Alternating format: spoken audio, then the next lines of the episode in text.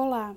Hoje no Hanseníase em 2 minutos, vamos falar sobre as medidas de prevenção e controle da hanseníase.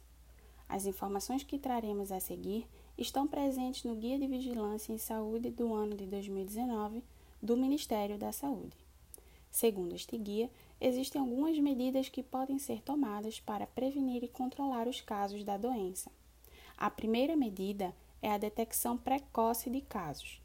Essa detecção é feita a partir da busca sistemática de doentes, investigação epidemiológica de contatos, exame de coletividade, exame das pessoas que demandam espontaneamente os serviços gerais de unidade de saúde, exames de grupos específicos, em prisões, quartéis ou escolas, e mobilização da própria comunidade, principalmente em áreas de alta magnitude da doença.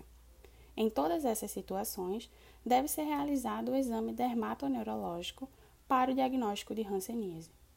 A segunda medida é a garantia do tratamento específico. Os medicamentos devem estar disponíveis em todas as unidades básicas de saúde dos municípios endêmicos. A alta procura é dada após a administração do número de doses preconizado, segundo o esquema terapêutico administrado. A última medida é a realização da investigação epidemiológica de contatos.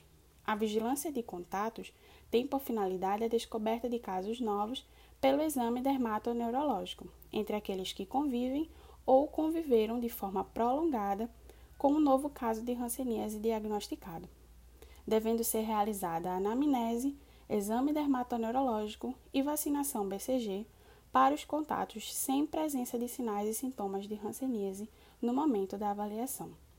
Enfim, espero que tenha gostado das informações. Em breve teremos mais episódios. Até logo!